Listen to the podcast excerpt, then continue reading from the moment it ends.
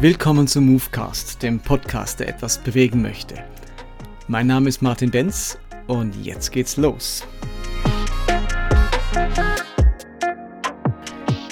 Und auch heute mache ich euch sehr gerne auf Podcast 150 aufmerksam, indem ich Ideen und Gedanken zu meiner Zukunft vorstelle. Und wenn ihr das noch nicht gehört habt oder vielleicht jetzt erst einsteigt, dann würde ich mich freuen.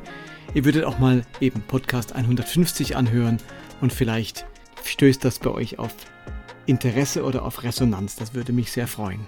Aber heute sind wir bei Movecast 154, dem zweiten Teil dieser Podcast-Reihe zum Kreuz, das Kreuz verstehen. Und ich habe letztes Mal damit angefangen, deutlich zu machen, dass ich fest davon überzeugt bin, dass es nicht nur eine Deutungsmöglichkeit dessen gibt, was am Kreuz geschehen ist, sondern dass es mehrere Deutungsmöglichkeiten gibt.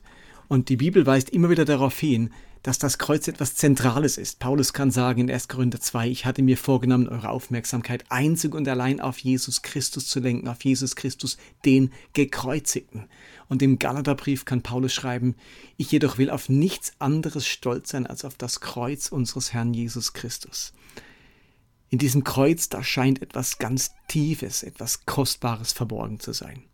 Das, was am Kreuz geschehen ist, das ist irgendwie von solch universeller und weltbewegender Bedeutung, dass eine einzelne Definition oder ein einzelnes Bild bei weitem nicht ausreicht, um die Bedeutungsfülle und den Reichtum und die Wirkungskraft dieses Geschehens einzufangen. Und darum möchte ich verschiedene Bilder und Deutungen vorstellen in dieser Podcast-Reihe, die wir in der Bibel selbst finden. Und mir ist wichtig dazu noch vorauszuschicken, dass ich hier keine Masterarbeit oder Doktorarbeit über das Kreuz mache. Ich möchte euch mitnehmen auf eine Reise und ich möchte diesen Podcast über das Kreuz fundiert machen, aber nicht kompliziert. Ich möchte das gründlich machen, aber nicht langatmig. Ich möchte es theologisch machen, aber trotzdem sehr verständlich.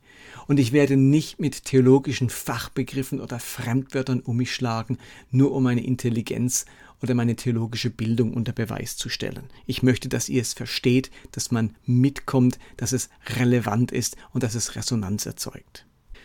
Und wir fangen einmal damit an, deutlich zu machen, dass Jesu Tod am Kreuz zunächst einmal eine römische Kreuzigung war. Jesus wurde von den Römern gekreuzigt. Und die Kreuzigung war zur Zeit des Neuen Testaments gleichzeitig grausam und doch alltäglich. Sie war die Strafe für die Niedrigen, die Rechtlosen, die Sklaven. Und sie wurde als die schrecklichste aller Strafen bezeichnet. Und darum durften auch nur Nicht-Römer gekreuzigt werden. Und es war insofern alltäglich, weil manchmal auch Hunderte, Tausende aus den eroberten Gebieten auf einen Schlag gekreuzigt wurden. Es gab, äh, liest man in alten Texten, Orte, wo man nicht mehr kreuzigen konnte, weil alle Bäume im Umfeld bereits gefällt worden waren für die vielen Kreuze. Und nun wurde der jüdische Rabbi Jesus von Nazareth von den Römern gekreuzigt. Anlass für diese Kreuzigung waren letztlich die Ängste der jüdischen Obrigkeit. Die haben in Jesus einen Verführer, einen Ketzer gesehen, jemand, der der, der, Religi der jüdischen Religion schadet. Und so stellten sie Jesus vor ihr jüdisches Gericht, dem sogenannten Synedrium, dem Hohen Rat, und haben Jesus wegen Gotteslästerung, wegen Gefährdung der Religion zum Tode verurteilt. Schließlich hat Jesus ja behauptet, der Sohn Gottes zu sein. Nun durften die Juden aber leider keine Todesurteile in Judäa verstrecken. Das lag in der Macht der Römer. Und darum mussten sie sich überlegen, wie bringen wir jetzt den römischen Statthalter, Pontius Pilatus, der Mann, der das Sagen hat, dazu, dass, diese, dass dieses Todesurteil wirklich vollstreckt werden könnt, konnte. Die Juden hätten im Falle der Vollstreckung, wenn sie es hätten dürfen, Jesus wahrscheinlich gesteinigt. Aber jetzt mussten sie das über Pontius Pilatus laufen lassen und da hätten sie nicht sagen können, wegen Gotteslästerung äh, soll er zum Tode verurteilt werden. Äh, das wäre dem Pontius egal gewesen, denn ihn interessieren die religiösen Spitzfindigkeiten und Streitigkeiten der Juden äh, reichlich wenig.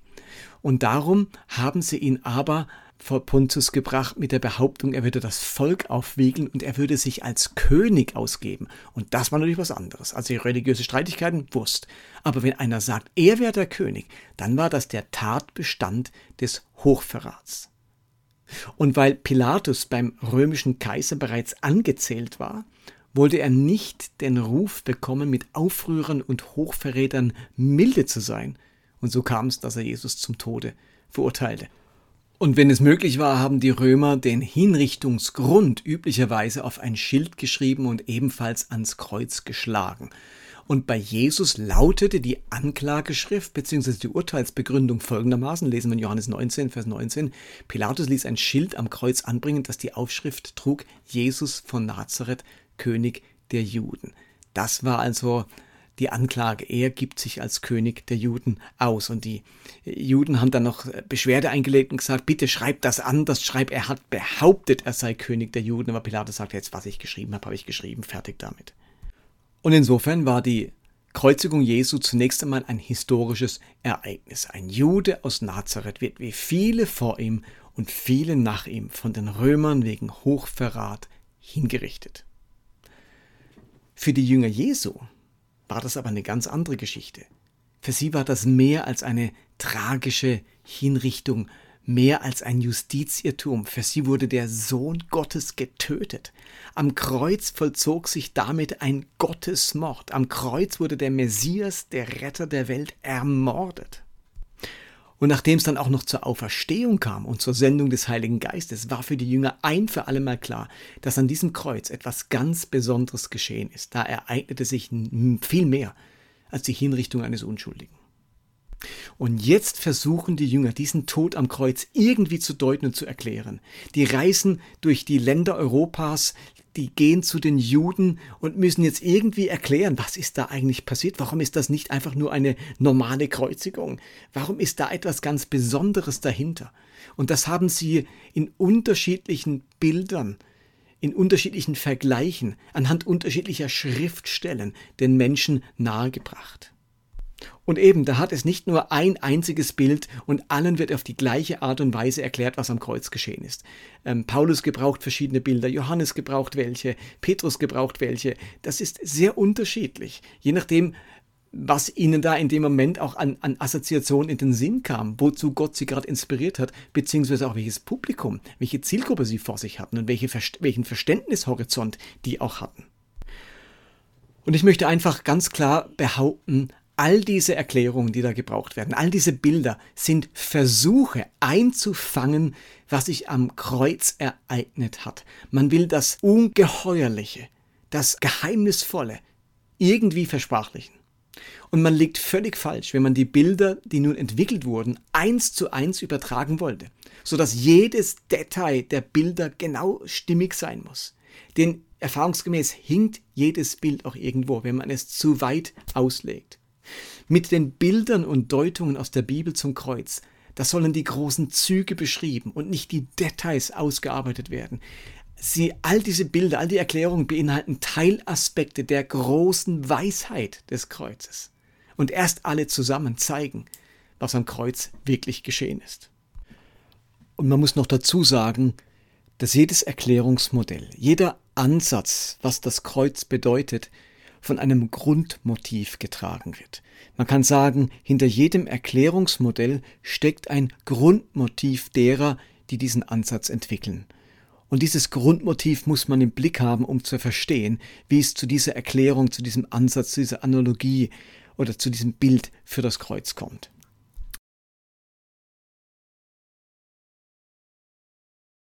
Und damit komme ich zum ersten Erklärungsmodell dessen, was am Kreuz geschehen ist. Das Grundmotiv hinter dieser ersten Deutung ist die Frage, wer hat Jesus getötet? Und vor allem die Frage, hat Gott Jesus getötet? Also das ist die Grundmotivation, die zu diesem ersten Erklärungsmodell führt. Und das erste Erklärungsmodell lautet, Jesus wird Opfer menschlicher Gewalt, menschlicher Bosheit und stirbt als Märtyrer. Das ist die erste Erklärung für das, was am Kreuz geschehen ist. Das ist noch keine geistliche Erklärung, aber es ist eine wichtige Erklärung. Jesus wird Opfer menschlicher Ungerechtigkeit, menschlicher Bosheit und deswegen stirbt er als Märtyrer am Kreuz. Und diese Deutung erfolgt relativ schnell, kurz nach der Auferstehung Jesu, also direkt nach Pfingsten, als die Apostel ihre erste Predigt halten, beziehungsweise dann auch in den ersten Tagen und Wochen immer wieder sich für ihren Glauben und für ihre Überzeugungen rechtfertigen müssen. Ihr müsst euch Folgendes klar machen. Die Jünger Jesu waren nach der Kreuzigung, nach dem Tod Jesu mit folgenden Vorwürfen konfrontiert oder mit folgenden Aussagen, die verbreitet wurden. Nämlich, hier ist ein jüdischer Rabbi, der sich selbst zum Messias und zum Sohn Gottes aufgespielt hat. Und weil er das getan hat, es aber natürlich nicht ist, wurde er zu Recht als Ketzer verurteilt und auch Gott stand nicht auf seiner Seite, sondern letztlich hat Gott selbst es zugelassen und es bewirkt, dass dieser Ketzer dem Tod ausgeliefert wird. Letztlich hat Gott selbst den Tod dieses Mannes gewollt, weil er ein Lügner, ein Hochstapler war und der Hohe Rat, die, jüdisch, die jüdische Obrigkeit war nur sozusagen Werkzeug dieses Gottes, der für die Wahrheit sorgt und deswegen haben sie ihn zu Recht zum Tode verurteilt. Und nun formulieren die Jünger eine ganz andere Sicht dieses Kreuzes. Sie sagen Nein, Jesus wird nicht Opfer von Gott an diesem Kreuz, der bewirkt, dass ein Hochstapler dem Tod ausgeliefert wird. Da ist kein Verfluchter, keiner, der die Unwahrheit verbreitet hat, kein Irrlehrer, sondern ihr, ihr Juden, ihr Hoher Rat, habt aus Neid aus Bosheit, aus Eifersucht, aus Angst um eure Lehre, um eure Position, um eure Rolle diesen Jesus verurteilt und ans Kreuz gebracht. Er ist euer Opfer geworden, das Opfer eurer Bosartigkeit und eurer Sündhaftigkeit. Wir haben im Deutschen nur dieses eine Wort Opfer. Da haben es die Engländer ein bisschen einfacher, weil sie haben zwei Worte für Opfer, nämlich Victim und Sacrifice. Und von was ich hier rede, ist Jesus als Victim. Und wir kommen noch zu späteren Deutungen der Jesus, vor allem das Sacrifice, das Opfer, das gebracht wird auf dem Altar. Hier ist Jesus das Victim, jemand, der zum, zum Opfer fällt, sozusagen. Und eben, wir könnten auch sagen, Jesus wird am Kreuz zum Märtyrer. Er wird für seine Überzeugungen, für das, wofür er steht und was er glaubt, mit Leid, mit Folter und mit Tod belegt. Und immer wieder wird das in der Apostelgeschichte genauso dargestellt. So kann Petrus in der Apostelgeschichte sagen, Kapitel 2 ab 22, Männer von Israel, hört zu, ihr wisst selbst, dass Gott durch Jesus von Nazareth mächtige Taten, Wunder und Zeichen unter euch vollbracht habt. Und diesen Mann habt ihr durch Menschen, die nichts vom Gesetz wissen, ans Kreuz nageln und töten lassen. Oder in Apostelgeschichte 3 lesen wir, diesen Jesus habt ihr an Pilatus ausgeliefert. Ihr habt ihn preisgegeben, obwohl Pilatus schon entschieden hatte, ihn freizulassen. Von dem Heiligen und Gerechten habt ihr nichts wissen wollen und stattdessen die Freigabe eines Mörders verlangt. Den Urheber des Lebens aber habt ihr getötet. Das ist der, den Gott aus den Toten erweckt hat. Wir sind Zeugen davon. Oder Apostelgeschichte 4, diese Heilung, heißt da, geschah im Namen von Jesus, dem Messias aus Nazareth, im Namen dessen, den ihr gekreuzigt habt, den Gott aber wieder aus den Toten auferstehen ließ. Oder Apostel 5, der Gott unserer Väter hat Jesus vom Tod auferweckt, den Jesus, den ihr an ein Holz gehängt und so umgebracht habt. Insofern macht diese erste Deutung deutlich oder will zum Ausdruck bringen, Jesus ist also nicht das Opfer göttlichen Handelns oder göttlicher Gerechtigkeit, das diesen Gotteslästerer dem Tode ausliefert, sondern Jesus ist das Opfer menschlichen Handelns und menschlicher Ungerechtigkeit und macht ihn zum Märtyrer. Gott hat Jesus weder verworfen noch im Stich gelassen. Das taten Menschen. Und Gott hat sich mit der Auferweckung vielmehr zu Jesus gestellt und ihm Recht gegeben.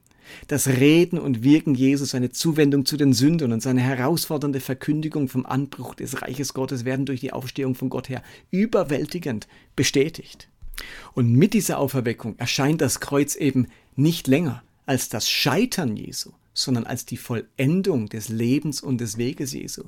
Nicht Jesus ist der Irrlehrer und Gotteslästerer, sondern die Menschen, die ihn verfolgt und gekreuzigt haben, erweisen sich als Irrlehrer und Gotteslästerer, die dem Irrtum und der Lüge verfallen sind und nicht Jesus. Und genau darüber hat Jesus schon zu seinen Lebzeiten gesprochen und das angekündigt, dass man Jesus verkennt und dass man ihn umbringen wird, nicht weil man damit der Gerechtigkeit einen Gefallen erweist, sondern der Ungerechtigkeit. Und so kann Jesus in Johannes 16, Vers 8 sagen, und wenn der Heilige Geist kommt, wird er der Welt zeigen, dass sie im Unrecht ist, er wird den Menschen die Augen öffnen für die Sünde, für die Gerechtigkeit und für das Gericht. Und was ist nun das? Wofür öffnet der Heilige Geist den Menschen die Augen? Er wird ihnen zeigen, worin ihre Sünde besteht. Darin, dass sie nicht an mich glauben. Er wird ihnen zeigen, worin sich Gottes Gerechtigkeit erweist. Darin, dass ich zum Vater gehe, wenn ich euch verlasse und ihr mich nicht mehr seht. Und was das Gericht betrifft, wird er ihnen zeigen, dass der Herrscher dieser Welt verurteilt ist. Also der Heilige Geist wird deutlich machen, dass die Kreuzigung Jesu ein großer Irrtum war. Nicht Jesus ist der Sünder, der Irrlehrer, der Gotteslästerer, sondern die große Sünde besteht in der Ablehnung dieses Jesus, darin ihn als Sünder und als Hochstapler zu bezeichnen. Und nicht Jesus ist der Ungerechte, sondern Gott rechtfertigt Jesus, indem er ihn auferweckt und zu sich holt.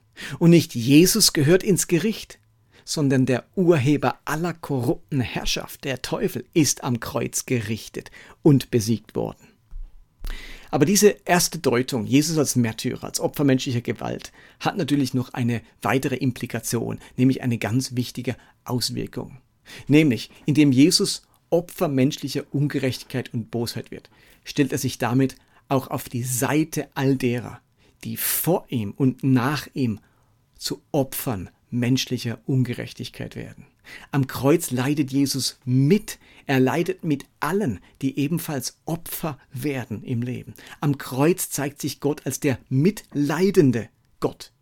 Am Kreuz solidarisiert sich Jesus mit all den schwachen, gebrochenen, ausgestoßenen und zu Unrecht angeklagten. Am Kreuz erleben wir nicht den triumphalen und erhabenen Gott, sondern den Gott, der Opfer wurde, der der Ungerechtigkeit ausgeliefert war, der beschämt wird, nackt, schamvoll ausgezogen, verlacht und verspottet. Und damit kommt er allen Menschen ganz nah, die das gleiche Schicksal erleiden müssen. Wenn also der Leidende, der das Opfer aufs Kreuz blickt, dann sieht er dort nicht den triumphalen Gott, sondern den Gott, der das, den das gleiche Schicksal erleidet oder erlitten hat. Wenn ich auf diesen Gott schaue, merke ich, dieser Gott versteht mich, der kennt mich, der hat das Gleiche erlebt. In den Augen dieses Gottes bin ich kein Loser, kein Versager, eben keiner, der verloren hat, sondern ich teile das gleiche Schicksal mit meinem Gott. Ich könnte auch sagen, Gottes Solidarität mit seinen Geschöpfen, insbesondere mit den Menschen, geht so weit, dass er nicht nur ihr Leben teilt, sondern bis zur äußersten Erfahrung mitgeht, der grausamsten und schändlichsten Form des Sterbens, dem Tod am Kreuz. Und genau das formuliert Paulus, wenn er im Philipperbrief über die Menschwerdung und das Sterben Jesu schreibt in Philipper 2, obwohl er in jeder Hinsicht Gott gleich war, also er redet von Jesus hier, hielt er nicht selbstsüchtig daran fest, wie Gott zu sein. Er verzichtete auf all seine Vorrechte und stellte sich auf dieselbe Stufe wie ein Diener. Er wurde einer von uns, ein Mensch wie andere Menschen. Aber er erniedrigte sich noch tiefer und war Gott gehorsam bis zum Tod, ja bis zum schändlichen Tod am Kreuz. Jesus hat gesagt, ich gehe den Weg bis zum Ende. Ich solidarisiere mich so sehr mit den Menschen, werde so sehr einer von ihnen, dass ich sogar bis zum der Todeserfahrung gehe. Da, da lasse ich mich nicht vorher entrücken. Ich mache das mit bis zum Tod und sogar bis zur ähm, äh, ähm, bis zum Eingehen ins Totenreich. Also Jesus hat bis ins Letzte sich mit uns solidarisiert und unser Schicksal mit erlitten. Und damit wird er tatsächlich zum Freund, zum Bruder, zum Tröster und zum Retter. Okay, und das war die erste Deutung des Kreuzes. Jesus als Opfer menschlicher Ungerechtigkeit, der dadurch aber gleichzeitig sich solidarisiert mit dem Schicksal der leidenden und zerbrochenen und unrecht leidenden Menschen, die darin ganz viel Gottes Nähe, Gottes Erfahrung und Trost erleben. Und manche wird sagen, oh, das, das ist doch zu wenig, einfach nur Gott als solidarisch, das ist, ach, das ist so liberal, das ist doch mehr das Kreuz. Absolut, das Kreuz ist mehr. Aber lasst uns doch mal anfangen und diese verschiedenen Deutungen, die die Bibel selbst liefert, die die Apostel selbst aussprechen, zusammentragen. Und dann haben wir einen ganz bunten und reichen Strauß an Deutungen.